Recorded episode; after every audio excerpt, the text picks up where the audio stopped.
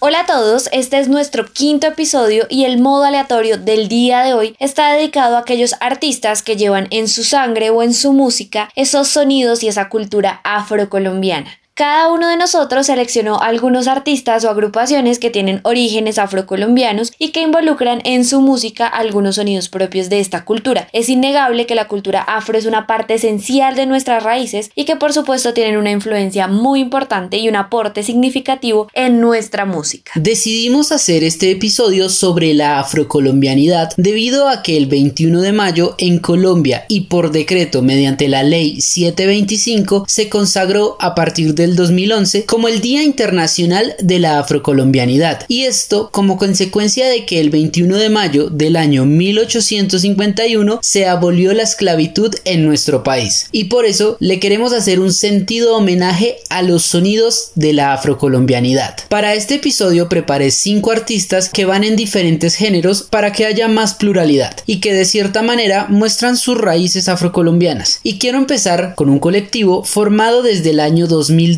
en el marco del Festival Petronio Álvarez. La historia es bien bonita porque se juntaron varios músicos para hacer un remate y de esta fiesta salió la Pacific Power. Siempre se reunían para rematar el Petronio hasta que en el 2017 decidieron consolidarse como una banda. En su formación hay 10 músicos de diferentes agrupaciones. Empezamos con Nidia Góngora, la voz líder de Canalón de Timbiquí, quien también tiene un proyecto donde mezcla la electrónica con la música afro. También están Alexis Play y Michael Rojas de la banda Salama Crew. En el clarinete está Jacobo Vélez, director de La Mamba Negra. Mulato Ortiz es quien toca el piano. Andrés Felipe Pinzón de la agrupación Sultana Club está en la guitarra. De la banda Espiral 7 está Sebastián Blackburn quien toca la batería. Jeffrey Obando toca el bajo, Jerry Bonilla toca la marimba de Chonta y en la percusión nos encontramos a Freddy Colorado del colectivo Residuo Sólido. La banda ha hecho varias sesiones desde casa que se pueden ver en YouTube. Y yo quiero poner a sonar esto de su debut homónimo del año 2019, titulado Vení, una mezcla bien bonita por parte de la Pacifican Power.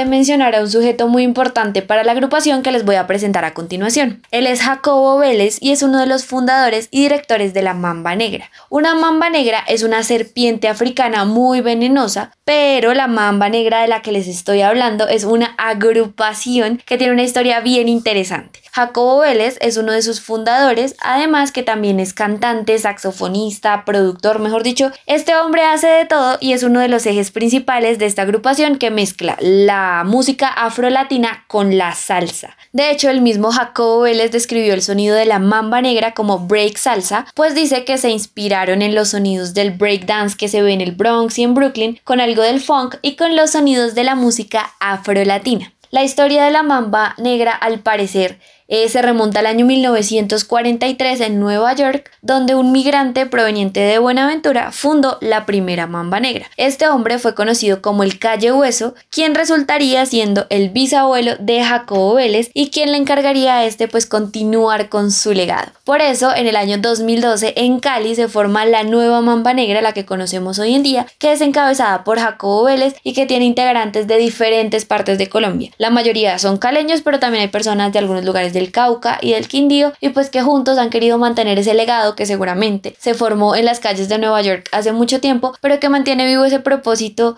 de difundir esa salsa mezclada con esos sonidos afrolatinos tan característicos de esta cultura que es muy cercana a nosotros. Para que conozcan un poco de la Mamba Negra, les traigo esta canción también del año 2019 en la que suena muy bien esa marimba de Chonta. Esto se llama Somos Más. Somos la vida que camina, somos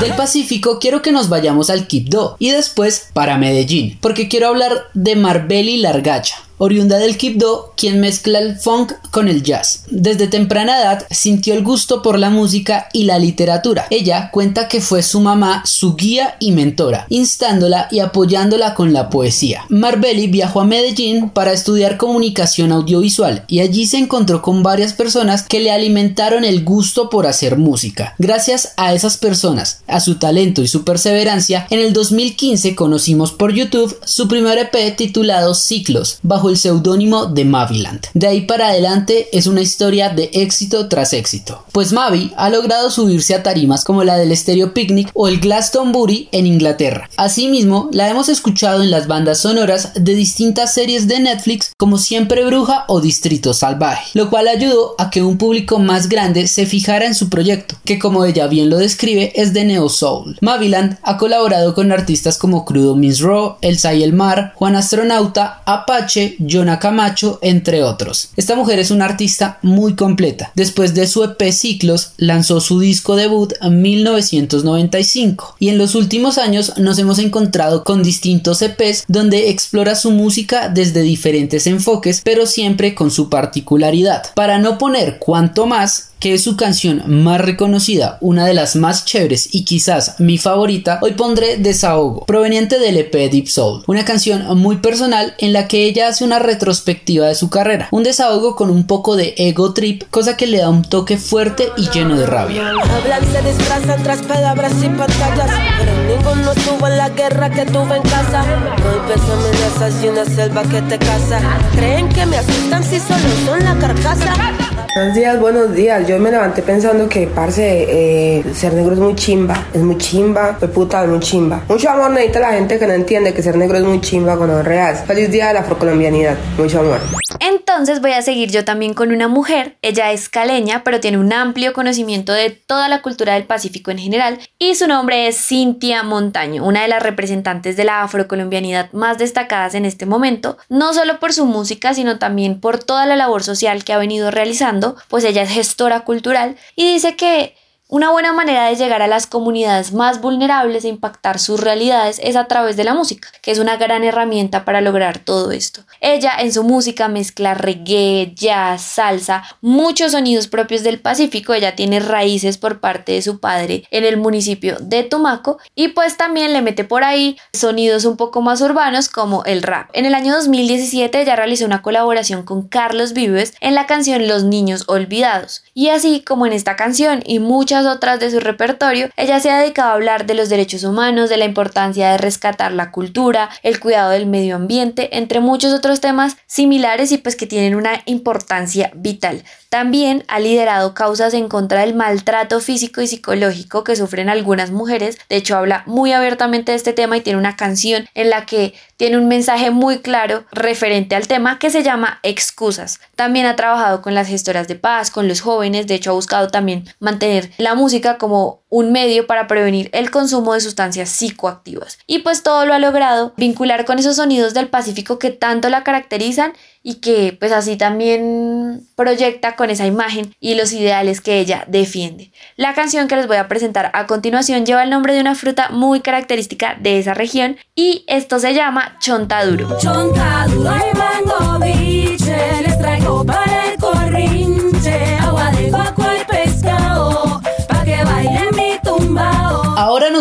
para Timbiquí, un lugar emblemático para la cultura afro, sus tradiciones y obviamente su música. Y de allí traigo a Canalón de Timbiquí, liderada por Nidia Góngora. Esta banda también tuvo el privilegio de ser seleccionada para Glastonbury. La banda es una institución en todo el sentido de la palabra, pues se forjó en el año de 1974 como un proyecto pedagógico del Colegio de los Integrantes en la búsqueda de preservar y explorar los sonidos e instrumentos típicos de su región. Y a lo largo de su historia, Canalón de Timbiquí ha sido testigo de la violencia como consecuencia de la minería ilegal y obviamente también de la legal en su territorio. Ellos han estado en varias ciudades y no niegan la influencia que estos viajes les han brindado. Sin embargo, siguen fieles a su idea principal. Algo importante de Canalón de Timbiquí es que en el año 2012 la UNESCO los declaró representantes del patrimonio inmaterial de la humanidad a las músicas de marimba y los cantos del Pacífico Sur. Y hoy quiero escuchar una canción tradicional de la región del Pacífico y de las negritudes colombianas. Esta canción se llama Quítate de mi escalera y tal vez muchos la reconocerán porque esta canción se samplea en el tema que le da fin al disco Servicios Ambulatorios de Alcolíricos.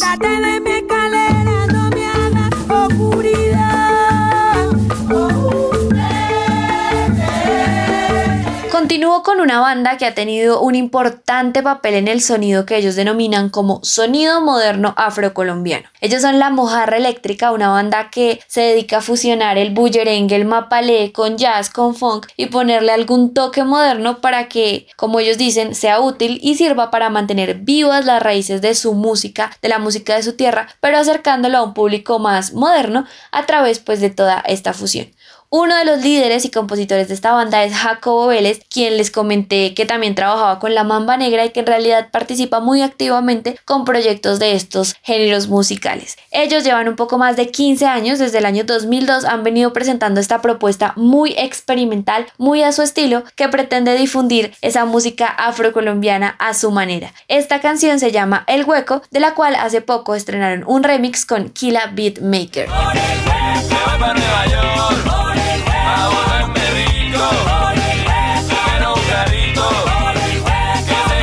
De la mojarra eléctrica pasamos a San Basilio de Palenque, el primer pueblo libre de América Latina, en donde liderados por Bencos Biojó, muchos esclavos de aquella época se rebelaron contra el yugo español, razón que motivó a diferentes grupos a seguir este ejemplo. Este es un corregimiento del municipio de Majates. Los palenqueros son muy respetados por su tradición, su cultura, su increíble gastronomía y, como no, por su música, pues para muchos San Basilio de Palenque es un pedazo de África en Colombia, cuna de grandes artistas, músicas y sonidos. En esta ocasión quiero hacer mención a un grupo lleno de folclore y rap. Les hablo de Convileza Mi, una banda que combina toda la esencia de artistas como Charles King o Viviano Torres con la denuncia y el poder del rap. El proyecto está en constante contacto con sus raíces y también busca resaltar esas tradiciones en su letra y su sonido. Otra cosa importante de la banda es que tiene temas en español y otros en la lengua nativa palenquera. Hasta el momento han publicado dos discos. El primero titulado Así es Palenque del año 2016 y el segundo que se llama Esa Palenquera. De allí viene una canción que me parece importante resaltar porque habla de algo que para muchos en principio puede ser superficial pero no lo es y es el corte de cabello. Pues como muchos saben las trenzas ayudaron a plasmar rutas de escape en la época esclavista y con vileza les rinde un sentido homenaje lleno de sabor, amor y pertenencia a un elemento muy representativo de su identidad. Los dejo con esto que se llama Los Peinados, una canción preciosa con la consigna de ama a tu pelo como a tu madre. peinados son una forma de expresión que ayudaron durante la esclavización dibujaron el camino perfecto que ha llevado a los negros a la liberación Como tú te fuiste para el Caribe, yo voy a seguir con una banda que lleva el Caribe en su nombre. Y ellos se llaman El Caribe Funk, una agrupación cartagenera y me parece muy chévere que nos hayamos trasladado geográficamente hasta ese lugar porque la cultura afro no está solamente en el Pacífico, sino que también tiene una fuerte influencia pues en todo nuestro Caribe. La música del Caribe Funk funciona, como su nombre muy claro lo dice, sonidos propios del Caribe con géneros como el funk, que finalmente viene a ser un género de origen afroamericano y que nace de la fusión de jazz con ritmos latinos. Ellos le meten a ese funk sonidos como la champeta, la soca, el reggae, la salsa, entre otros. Son una banda independiente que viene trabajando en esta propuesta desde el año 2014 cuando debutaron con el álbum Playa Man. En 2015 lanzaron su trabajo homónimo. En 2018 presentaron Tunce, que es un álbum muy importante dentro de su carrera porque con él se fueron de gira por Sudamérica, visitaron algunos países de Europa y les permitió dar a conocer toda esta propuesta en diferentes lugares, no solamente de Colombia, sino también afuera. Y en este 2020 publicaron Energía para regalar. Yo les voy a dejar con una canción que me gustó mucho de esta banda cartagenera muy caribeña y que es una muestra muy clara de todas esas bandas independientes que ponen todo su esfuerzo por defender y sacar adelante su propuesta. Esta canción se llama Encantador de Serpientes. Una rosa violeta en su cabeza, una sonrisa evitando la tristeza. Frida Kahlo sostenida en su oreja, tres palabras adornándose en su lengua.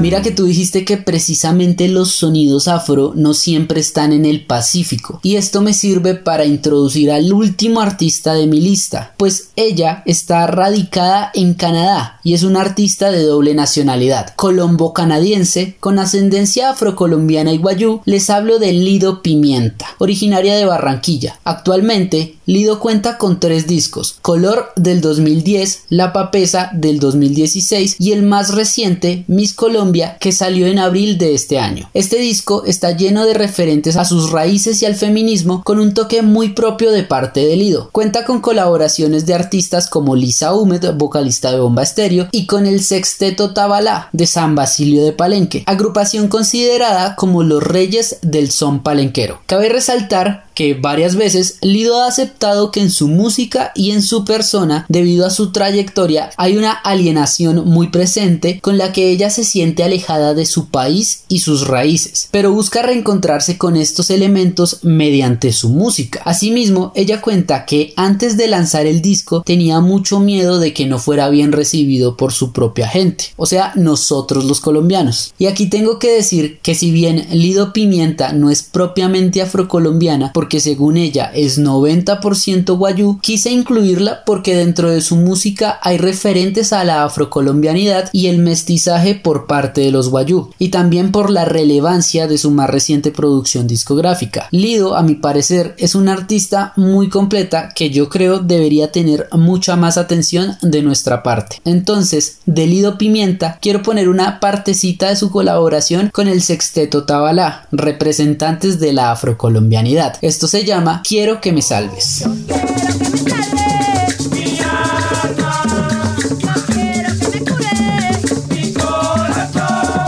Cerrar este recorrido musical me voy a trasladar a una isla, específicamente a la isla de Providencia, de donde es Elkin Robinson, un artista que también tienen que empezar a ponerle mucho cuidado y a tener muy en cuenta porque la verdad tiene una propuesta fascinante que me gustó desde el primer momento que la conocí. Es un exponente de la música afrocaribeña muy muy talentoso que refleja en su música esa cultura isleña con esos sonidos de la guitarra acústica que de verdad lo llevan a uno a transportarse a ese lugar de una manera mágica. Él usa bases de calipso, mento, reggae, le mete por ahí sonidos de folk y hasta country. De verdad que es un trabajo que se nota que está muy bien hecho y que pues es muy muy fiel a sus raíces. Por ejemplo, otro punto importante a mencionar es que él en algunas canciones canta en creole, que es ese idioma que se habla en San Andrés y por supuesto en Providencia, y que es una mezcla de inglés, francés y holandés y que es muy característico de esa cultura isleña.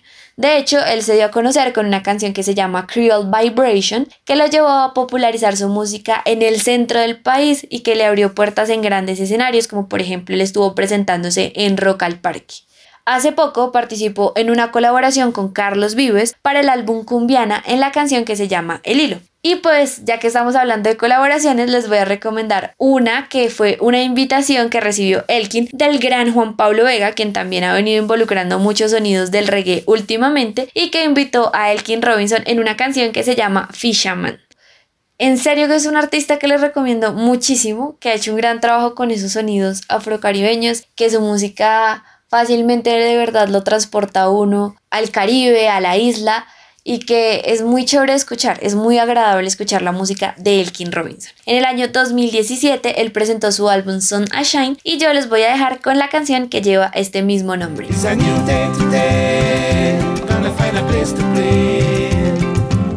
It's time to see the sunshine.